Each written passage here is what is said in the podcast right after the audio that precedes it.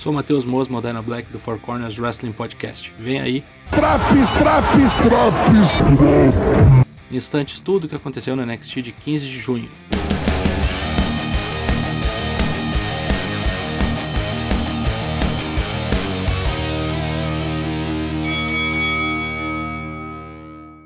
O programa começa com William Regal indo ao ringue, aparentemente seria o seu adeus. Ele dá um discurso emocionado sobre o NXT, sobre o que deixou para trás em prol da brand amarela e etc. Aquela coisa bem clichêzona de quem tá abandonando. É interrompido subitamente por Karrion Cross, que vem junto de sua mulher, Scarlett. Ele diz que foi o causador da desgraça de Regal. Basicamente, manda Mr. Regal dar o vazare. Nesse momento, ecoa a música do sul da Califórnia, Soul Cal.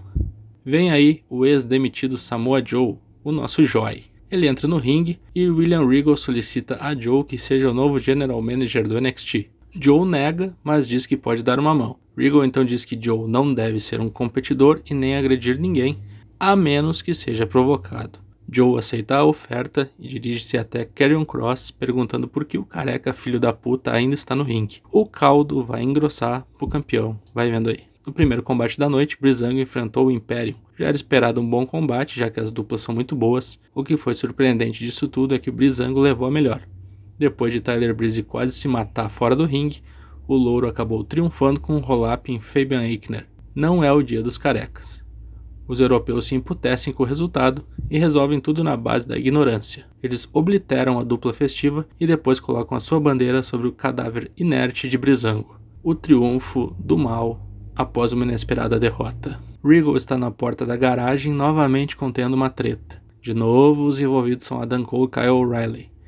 Regal diz que eles vão se enfrentar no Great American Bash daqui três semanas e até lá vão poder escolher os seus oponentes na próxima semana. Adam Cole continua de patifaria, até mesmo atingindo Samoa Joe, que estava no meio da turma do Deixa Disso. Coquina clutch aplicado com maestria em Adam Cole. Bem dormido, bem dormido, bem dormido driver. Não se metam com Joy, filhos da puta. Santos Escobar corta uma promo em um local metido à realeza e diz que no 1 a 1 vai levar o título de Bronson Reed. Eis que me parece setado mais um combate para o Great American Bash, que deve ser confirmado nas próximas semanas, inclusive com alguma promo hype do nosso simpático Godzilla. Kushida contra Trey Baxter, anteriormente conhecido como Blake Christian. Kushida fazendo seu desafio aberto pelo título cruzador é uma boa porta de entrada para novos talentos galgarem o seu lugar rumo ao topo o professor Kushida aplica uma boa lição em Trey, submetendo o rapaz num hoverboard lock após um belo, porém curto, combate. Kyle O'Reilly observava tudo com atenção do lado de fora do ringue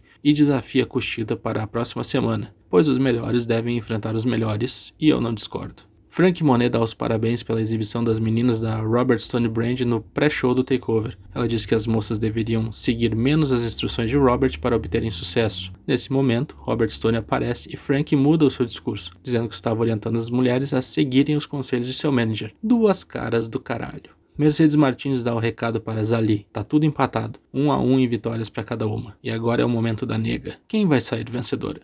LA Knight chega ao recinto com seu carango para ser coroado por Ted DiBiase como o novo campeão do milhão. LA até que começa bem o seu discurso, agradecendo a influência de Ted na sua carreira, pois quando criança ele assistia às lutas do Million Dollar Man junto com seu pai. Todo um discurso que pareceu inócuo no momento em que, após receber o cinturão, LA desceu a porrada no pastor. Uma covardia. Nisso emerge Cameron Grimes para salvar o seu ex-desafeto.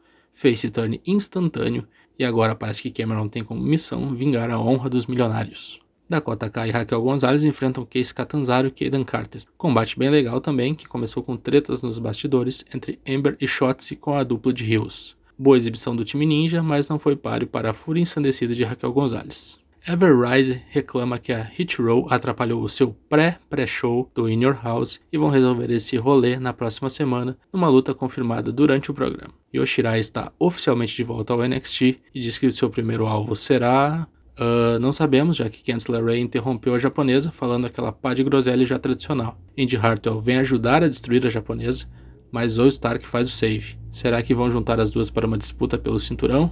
Vai lançar a braba? Por favor. Vinhetes do programa.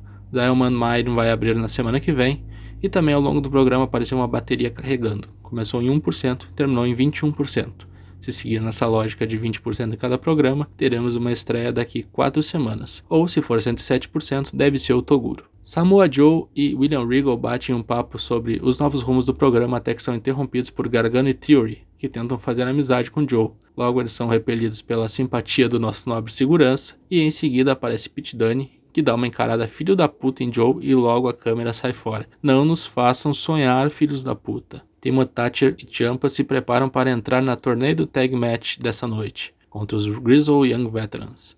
Antes dão uma passada pelo corredor e avistam os maconheiros do MSK comendo pipoca. Thatcher não se aguenta e vai lá roubar o balde de Nash Carter. Pipoqueiro? Que nada, porra. Na luta, um amontoado de belos movimentos, brutalidade explícita e muita coisa boa. Um main event clássico que valia espaço em pay-per-view. Vitória de Thatcher e Tomás Ciampa se colocando definitivamente como os mais fortes candidatos a tirarem o cinturão do MSK. O programa termina com William Regal jubilante indo embora, aparentemente faceiro com a nova direção de seu show. O que teve de melhor no NXT de 15 de junho. Joy voltando, a luta final de duplas, Brizango vencendo, Kushida fazendo novos talentos brilharem. O que teve de pior nesse episódio? Nada a declarar nota 8. Na próxima semana tem mais Drops NXT se os caminhões dessa rua de merda pararem de passar. Eu não aguento mais gravar Drops com essas bostas de caminhão passando na rua. Ouço também as edições do Raw, do Dynamite e do SmackDown. Olhe como fica o meu humor depois dos caminhões. O problema é seu. Vai tomar maracujina então, arrombado. Lives todas as terças e quintas, a partir de 8 da noite em twitch.tv barra. Eu sou Toninho Celso. Estou de volta, para a infelicidade das inimigas.